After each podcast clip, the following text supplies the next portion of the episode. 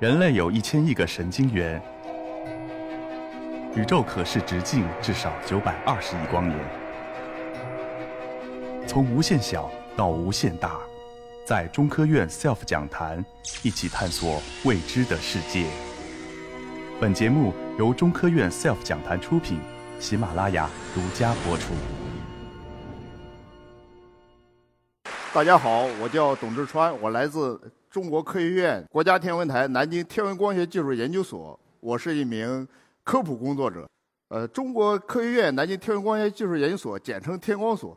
南京天文所是天文和光学技术重要的科研和发展基地，是我国大中型望远镜及其仪器设备的重要研制基地。著名的拉莫斯特郭守敬望远镜就是由我们单位研制的。拉莫斯特郭守敬望远镜是一架八米级别的大望远镜，它是全世界光学波段口径最大、光谱获取能力最强的大市场望远镜。它和 FAST 的天眼望远镜并称中国望远镜的双子星座，引领世界天文技术发展的两驾马车。我本人参加了拉莫斯特的一些工作，做出了属于自己的一份贡献，并引以为豪。长河渐落晓星沉，巡天遥看一千河。拉莫斯特望远镜有一项独特的本领，就是它可以一眼万年，一目千行。眨一下眼睛的时间，它就可以对四千颗星星的光谱进行成像，这让它当之无愧成为世界上光谱效效率最高的望远镜。利用拉莫斯特大样本的这个优势，我们让它给银河系画像。首期巡天就成绩斐然，银河系营盘的半径被两次刷新，从十万光年被刷新到二十万光年，而且在这个过程中，我们发现我们的银河系并非原先认为的一个漩涡状的星云，而是一个呃带有 S 状翘曲的棒状星云。这个棒状星云 S 状的翘曲很有点像印度甩饼的结构，并且拉莫斯特在巡天的过程中发现了一几类奇特的。天文现象包括一种新的系外行星热海星，还有稀罕的五颗超高速星，以及超过万颗类星体，也就是所谓的活动星系核，还包括锂元素星。锂元素星是很奇特的，锂元素就是我们手机锂离子电池的那个锂。按照理论上讲，这种星体是不应该存在的，它却被我们发现了。当然了，拉莫斯特的功能还没有完全解锁，有更多的天文现象值得我们期待。拉莫斯特的总设计师之一，呃，包括项目总工程师，竟然是一位女科学家，是我们的崔向琴院士，这是相当不为人知的冷门知识。在当今的科学界，活跃着很多女科学家，包括今年的诺贝尔奖就有一位女科学家，包括我们人类发现的首颗脉冲星的发现者也是一位女研究生。所以大家不要瞧不起女生。女生对天文学、对物物理科学都有很丰富的贡献。我希望我们在座的学同学们以后也会诞生更多的女科学家和学者。我们的双子星座的第二个 FAST 望远镜，如果你不身临其境，你很难想象这口锅有多大。据说，如果用它装满水和米煮粥的话，够我们全世界七十亿人每人都分一小碗。当然了，它不是来派这个用场的。FAST 的天眼望远镜。它是和另外一个人类奇迹，就是我前面说的拉莫斯特郭守敬望远镜，在射电波段和光学波段共同发力来探索宇宙奥秘的。它将发现宇宙中更多的新奇的天体，包括脉冲星、快速射电暴、夸克星，甚至地外文明。大家不要怀疑，如果真的存在地外文明，我们的 FAST 望远镜肯定是最早接收到外星信号的设备。这是我和两台大望远镜的合影。我本人一零年调至中国科学院国家天文台南京天文光学技术研究所科技处，兼任科学传播的工作。呃，二零一六年正式任命为科普主管。在工作中，我积极进取，勇于探索，以群众喜闻乐见的方式来传播科学。利用我们天光所在建设拉莫斯特望远镜和南极天文望远镜的这个过程中形成的独特科普优资源和优势，来给广大人民做。科学传播的工作，大力弘扬科学精神，普及科学知识，倡导科学理理念，传播科学方法。这是我在通过媒体回答公众对于小行星撞击以及最美金边日食，还有英仙座流星雨的一些画面。天文学当今已经成为了现代科学的热点和媒体聚焦的中心。连续两年诺贝尔奖都授予了天文学家，包括今年的诺贝尔奖授予黑洞。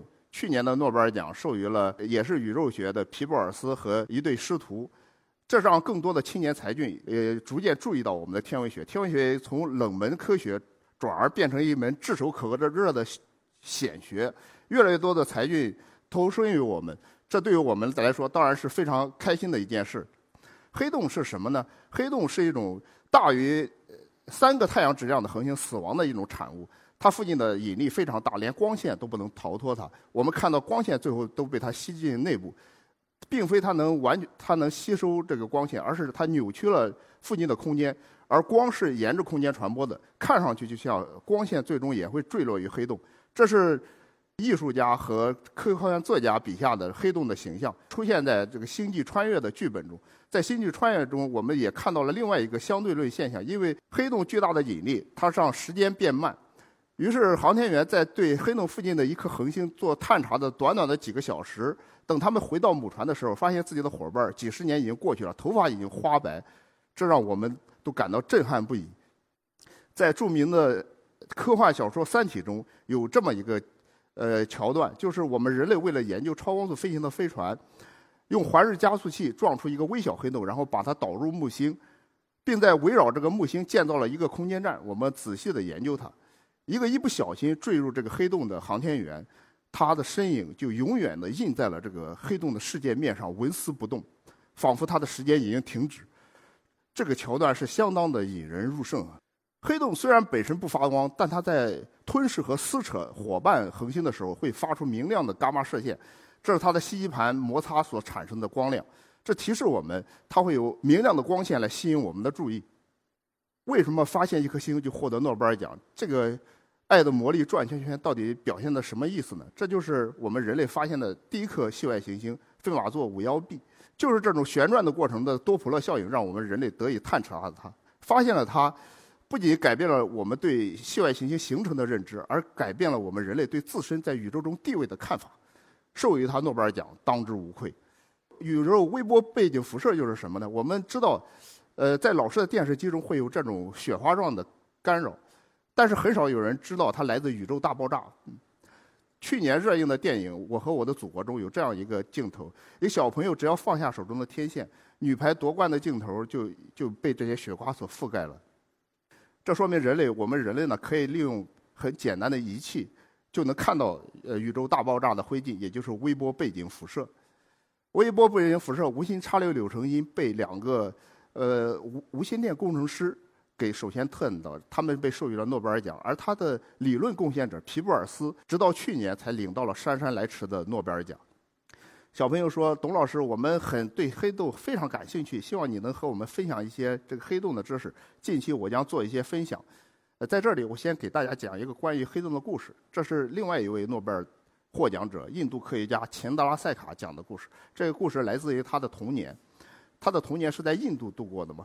印度有这样一个故事，就是说蜻蜓在水下的幼虫即将变成成虫飞走的时候，它们之间就会相互许诺，说谁先飞到外边的世界，就会把水面上的世界回来告诉伙伴。但是，一旦幼虫变成了蜻蜓，它将一去不返，它也无法再返回水面。水下的幼虫望穿秋水，眼巴巴的也等不来伙伴，也等不来对面世界的消息。这个故事让人让我也很有触动。对于黑洞而言呢，所有的物质也只能沿着一个方向，就是呃进入世界，而不能回头。这个很像这个故事。钱德拉这个关于蜻蜻蜓的故事呢，和我们宋代的大文豪苏东坡有有一首词里这样写道：呃，既浮游于天地，渺沧海之一粟；哀吾生之须臾，羡长江之无穷。这里的浮游呢，指的也是昆虫的幼虫。俩人惺惺相惜，不约而同地采用了类似的比喻，表达和形容了宇宙的广袤，而广袤和神秘，而我们的生命的短暂和无奈。人类为什么要探索宇宙呢？著名的火箭之父康斯坦丁·齐奥科夫斯基曾经说过：“地球是人类的摇篮，但人类不能永远生活在摇篮里。我们刚开始的时候要小心翼翼地穿出大气层，然后去征服整个太阳系。”著名的哲学家康德也说过，他是一个理性哲学者，但是他也充满深情地说过这样一句话：世间只有两件东西能够深深震撼我们的心灵，一件是我们心中的道德准则，另一件就是我们头顶上灿烂的星空。而我们中国人在两千多年前的爱国主义诗人屈原的长诗《天问》中这样写道：“岁古之初，谁传道之？上下未形，何有考之？明朝蒙暗，谁能及之？凭迹为象，何以识之？”这是我们古人对宇宙的思考，也是对宇宙最瑰丽的想象。我们中国人在天问之后，我们今天也发射了天问飞船来探索宇宙的奥秘。这是我们中国首次在2009年在河北怀来的地外天体着陆综合试验场展示了我们中国火星探测着陆器的一个场面。这次我们火星着陆器的首秀邀请了很多外国友人前来参观，是相当高调的一个活动。呃，这让我们的很多中国人也振奋不已。为什么呢？我们炎黄子孙在这个欧美人、外国人把持的火星探测中，终于吹入了我们属于中国人的一丝中国风。这证明我们中国人也开始涉足这个呃高大上的深空远地探测项目了。火星呢，在古代又称为呃荧惑，它有两，它是一颗火红色的行星。它和我们地球一样，都处于宜居带，而且它有两颗月亮，也就是两颗卫星。它的表面气体稀薄，重力也只有地球的三分之一左右。在西方，把它认为战神之星，因为它是表面是红色的。它是一个沙漠行星，上面布布满砾石，呃，温度也比较低。我们可以看到，在它的赤道，也就是腰带部位，有一个巨大的裂口，这是就是著名的水手裂谷。它有十公里深、六公里宽，完爆我们地球上所有的大峡谷，包括我们的科罗拉多大峡谷。包括我们的东非大裂谷，还有雅鲁藏布雅鲁藏布江大峡谷，在火星这里还有我们太阳系最高的高山——奥林匹亚山，它超过了喜马拉雅山。如果我们厌倦了地球上的高山深谷，可以到火星上去寻找寻找我们地球上看不到的奇观。就像王安石在这个《游褒禅山记》中曾经这个这样写道。世之其为归怪，常在于险远，而知人之所以罕至也，故非有志者而不能至也。而我们中华民族就是有志于探索宇宙的民族。在火星深红的峡谷中的落日是如此的壮美，也引起我们地球人一阵阵惆怅与感伤。你我皆星辰，我们的宇宙有。大量的星云和星呃星系团构成我们的 DNA 中的氮元素，我们牙齿中的钙元素，我们吃的食物里的碳元素，都是来自于爆炸的星星抛洒的物质。你的左手和右手可能就是两颗不同的爆炸的星星所抛洒的物质所构成的。金秋十月蟹黄肥，地上的螃蟹顶盖肥，在天上就有一颗巨大的螃蟹蟹状星云，这是在宋朝的时候一颗爆炸的超新星所形成的。所以说。你我皆星辰是对于我们这个宇宙中最理性而又富有诗意的一种解读。我们人类为什么仰望星星空的时候会满怀满怀着这个深情和眷恋？那是因为我们来自于宇宙，宇宙就是我们的母体。对宇宙的凝望包含着我们对宇宙的眷恋。不仅我们人类本身皆星辰，连我们构成地球上的重金属，比如金这样的元素，都有可能来自于两颗碰撞的。中子星产生的铅星星，这个呢是被我们的望远镜被我们科学家在二零一七年的时候发现，也是著名的引力波事件。既浮游于天地，渺沧海之一粟。夜空中的银河是如此的璀璨和美丽，它是包含着两千亿颗像我们太阳一样的恒星，它旋转一周大概需要两亿五千万年。当恐龙灭绝的时候，大概是七千万年前。恐龙兴盛于这个地球的时候，大概是一亿五千万年前。那个时候呢，恐龙大概在我们这个，呃，我们现在旋转位置的对角端，也就是，呃，我们在银盘的另一端。这预示着什么呢？是不是说我们的银河在旋转，围我们太阳系在围绕银星旋转的过程中，有一个生命诞生和毁灭的周期呢？小朋友们可以思考这个问题。再具体讲一下我刚才提到那个问题，这是我们现在太阳系所在银河系的位置。银河系大概有四条悬臂，我们在其中一条悬臂上，就是猎户座悬臂。呃，恐龙呢，在上一次旋转在这个位置的时候，它刚刚诞生，然后它旋转到对角，大概距今一万五千万年前的时候达到了极盛，然后继续旋到旋过对角，大概在距我们七千万年前的时候迎来了毁灭。从一亿五千万年前到七千万年前，这大几千万年，大概有八千五百万年的时间内，恐龙经历了什么？我们地球上的这个生命经经历了什么呢？我们科学家猜测，有可能我在旋转的过程中，我们的太阳系经历了经过了复杂的星际环境，包括遇到了黑洞和中子星，这样无疑会对我们造成很深的伤害。呃，也有可能是这种重力的周期性的射动引发了我们太阳系奥尔特云的变化，然后有很大的这个彗星雨来袭，造成了我们生命的灭绝。但具体是什么原因，我们并不得而知。我们的太阳系围绕着银星运转，那我们的银河系又在围绕着什么运转呢？呃，我们的银河系和另外一个较大的星系仙女座星系构成了一个叫本星系群的一个结构。我们这个星系结构中并没有明显的中心，像仙女星系和我们的银河系是两个较大的次中心，有点类似于冷战中的美苏争霸，各带着一帮小弟，呃，这样围绕着他们的共同的质心来运转。我们的银河系和仙女星系将在四十五年亿年后发生碰撞和合并。但是我们看到的这一个撞得支离破碎、大珠小珠落玉盘的情况并不会出现，为什么呢？因为即使发生碰撞，因为星际空间也是相对稀疏，并不会出现星星恒星之间的直接碰撞。这些眼花缭乱的情况，我们梳理一下，就是我们的地球属于太阳系，太阳系属于银河系，银河系又属于更高一级的本星系群，我们的本星系群又绕着更大的一个叫室女座超星系团的薄饼结构运转。呃，围绕这个大概有两亿光年的这个盘状呃结构运转，大概需要一千亿年。我们的宇宙有没有一千亿年都很难讲，所以说我们能不能旋转一圈都很难。像一花一世界、一叶一菩提这样的充满玄学色彩的这个名句，经常在文艺作品中出现。银河系、太阳系这样一层层的构成了我们的可观测宇宙，让我们深刻的感觉到自身的渺小。我们再重温一下苏东坡的这首著名的词：“寄蜉蝣于天地，渺沧海之一粟；哀吾生之须臾，羡长江之无穷。”这和印度的科学家钱德拉塞卡的蜻蜓的故事形成了这种共鸣和呼应。因为蜉蝣呢，指的也就是蜻蜓的幼虫。这是这比喻我们人类，形容我们人类的生命的短暂，而无法穷尽浩瀚宇宙的奥秘。这是令我们多么的伤感。我们的可观测宇宙是如此的广袤，而我们人类的寿命又是如此的短暂。